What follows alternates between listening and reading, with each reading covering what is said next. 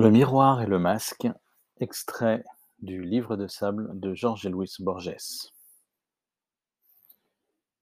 Après la bataille de Clontarf, au cours de laquelle l'ennemi norvégien connut la honte de la défaite, le grand roi parla ainsi au poète. Les exploits les plus éclatants perdent leur lustre si on ne les coule pas dans le bronze des mots. Je veux que tu chantes ma victoire et mes louanges. Je serai aîné, tu seras mon Virgile. Te sens-tu capable d'entreprendre cette œuvre qui nous rendra tous les deux immortels? Oui, mon roi, dit le poète, je suis le grand Olan. J'ai passé douze hivers à étudier l'art de la métrique. Je sais par cœur les trois cent soixante fables sur lesquelles se fonde la véritable poésie. Les cycles d'Ulster et de Munster sont dans les cordes de ma harpe. Les règles m'autorisent à user des mots les plus archaïques du langage et des métaphores les plus complexes. Je connais les arcanes de l'écriture secrète qui permettent à notre art d'échapper aux indiscrètes investigations du commun des mortels. Je peux célébrer les amours, les vols de bétail, les périples et les guerres. Je connais les ascendances mythologiques de toutes les maisons royales d'Irlande. Je suis maître des vertus des herbes, de l'astrologie judiciaire, des mathématiques et du droit canon. Aux joutes oratoires, j'ai battu mes rivaux. Je me suis exercé à la satire qui provoque des maladies de peau, et même la lèpre. Je sais manier l'épée, comme je l'ai prouvé en combattant pour toi. Je n'ignore qu'une seule chose, c'est la manière de te remercier du don que tu me fais. Le roi, que fatiguaient facilement les longs discours prononcés par d'autres que lui-même, lui répondit avec soulagement. Je sais parfaitement tout cela.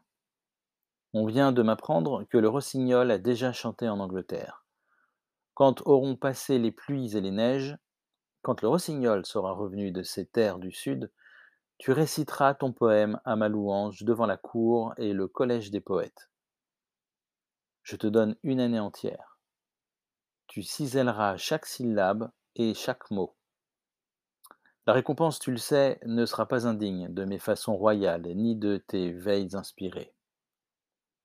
Ô roi, la meilleure récompense est de contempler ton visage, dit le poète, qui était aussi un courtisan. Il fit sa révérence et il s'en fut, en ébauchant déjà quelques strophes.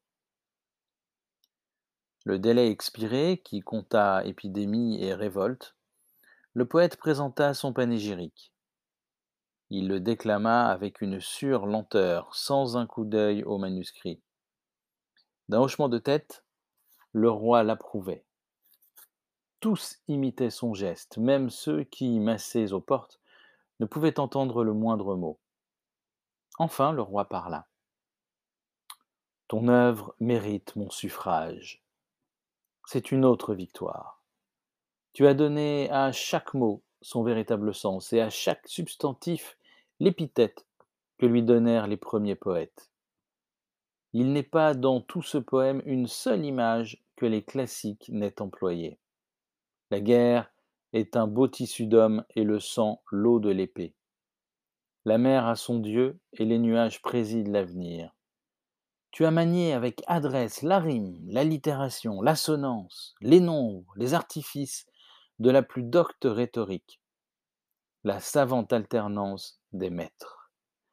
Si toute la littérature de l'Irlande venait à se perdre, Omen absit, on pourrait la reconstituer sans en rien perdre avec ton ode classique.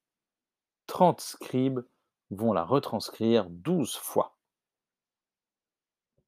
Après un silence, il reprit. Tout cela est bien. Et pourtant, rien ne s'est produit. Dans nos artères, le sang ne bat pas plus vite. Nos mains n'ont pas cherché à saisir les arcs. Personne n'a pâli. Personne n'a poussé un cri de guerre. Personne n'est allé affronter les vikings. Dans un délai d'un an, nous applaudirons un autre poème à ma louange, ô poète. En témoignage de notre satisfaction, reçois ce miroir qui est d'argent. Je te rends grâce et je comprends, dit le poète. Les étoiles du ciel reprirent leur chemin de lumière, le rossignol chanta de nouveau dans les forêts saxonnes, et le poète revint avec son manuscrit, moins long que le précédent. Il ne le récita pas de mémoire, il le lut avec un manque visible d'assurance, omettant certains passages, comme si lui-même ne les comprenait pas entièrement ou ne voulait pas les profaner. Le texte était étrange. Ce n'était pas une description de la bataille, c'était la bataille. Dans son désordre belliqueux s'agitaient le dieu qui est trois en un, les divinités païennes d'Irlande, et tous ceux qui devaient guerroyer des siècles plus tard, au début de l'Éda majeure. La forme n'en était pas moins curieuse. Un substantif au singulier était sujet d'un verbe pluriel. Les prépositions échappaient aux normes habituelles. L'âpreté alternait avec la douceur. Les métaphores étaient arbitraires ou semblaient telles. Le roi échangea quelques mots avec les hommes de lettres qui l'entouraient et parla ainsi. De ton premier poème, j'ai dit à juste titre qu'il était une parfaite somme de tout ce qui avait été jusque-là composé en Irlande. Celui-ci dépasse tout ce qui l'a précédé, et en même temps l'annule. Il étonne, il émerveille, il éblouit. Il n'est pas fait pour les ignorants, mais pour les doctes, en petit nombre. Un coffret d'ivoire en préservera l'unique exemplaire. De la plume qui a produit une œuvre aussi insigne, nous pouvons attendre une œuvre encore plus sublime. Il ajouta avec un sourire. Nous sommes les personnages d'une fable et n'oublions pas que dans les fables, c'est le nombre trois qui fait la loi. Le poète se risqua à, murmurer Les trois dons du magicien, les triades et l'indiscutable Trinité. Le roi reprit Comme témoignage de notre satisfaction, reçois ce masque, qui est en or. Je te rends grâce et j'ai compris, dit le poète. Une année passa. Au jour fixé, les sentinelles du palais remarquèrent que le poète n'apportait pas de manuscrit. Le roi le considéra non sans stupeur. Il semblait être un autre. Quelque chose qui n'était pas le temps avait marqué et transformé ses traits.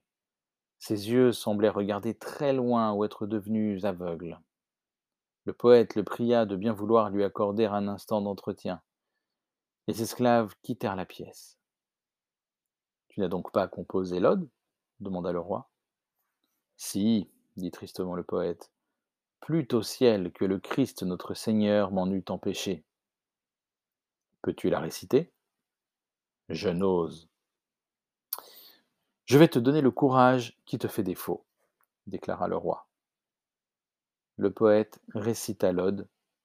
Elle consistait en une seule ligne. Sans se risquer à la déclamer à haute voix, le poète et son roi la murmurèrent comme s'il se fût agi d'une prière secrète ou d'un blasphème. Le roi n'était pas moins émerveillé ni moins frappé que le poète. Tous deux se regardèrent, très pâles.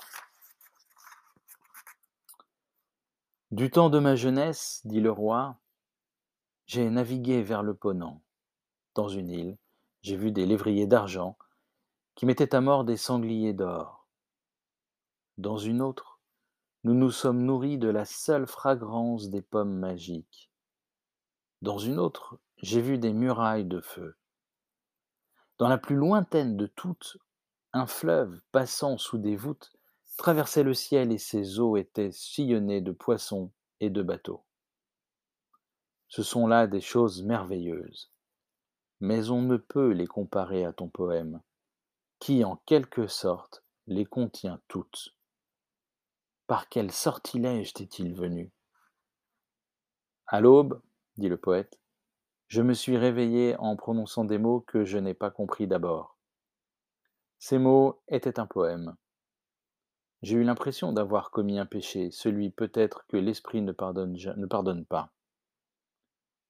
Celui que désormais nous sommes deux à partager, murmura le roi. celui d'avoir connu la beauté, faveur interdite aux hommes. Maintenant, il nous faut l'expier. Je t'ai donné un miroir et un masque d'or. Voici mon troisième présent, qui sera le dernier. Il lui mit dans la main droite une dague. Pour ce qui est du poète, nous savons qu'il se donna la mort au sortir du palais.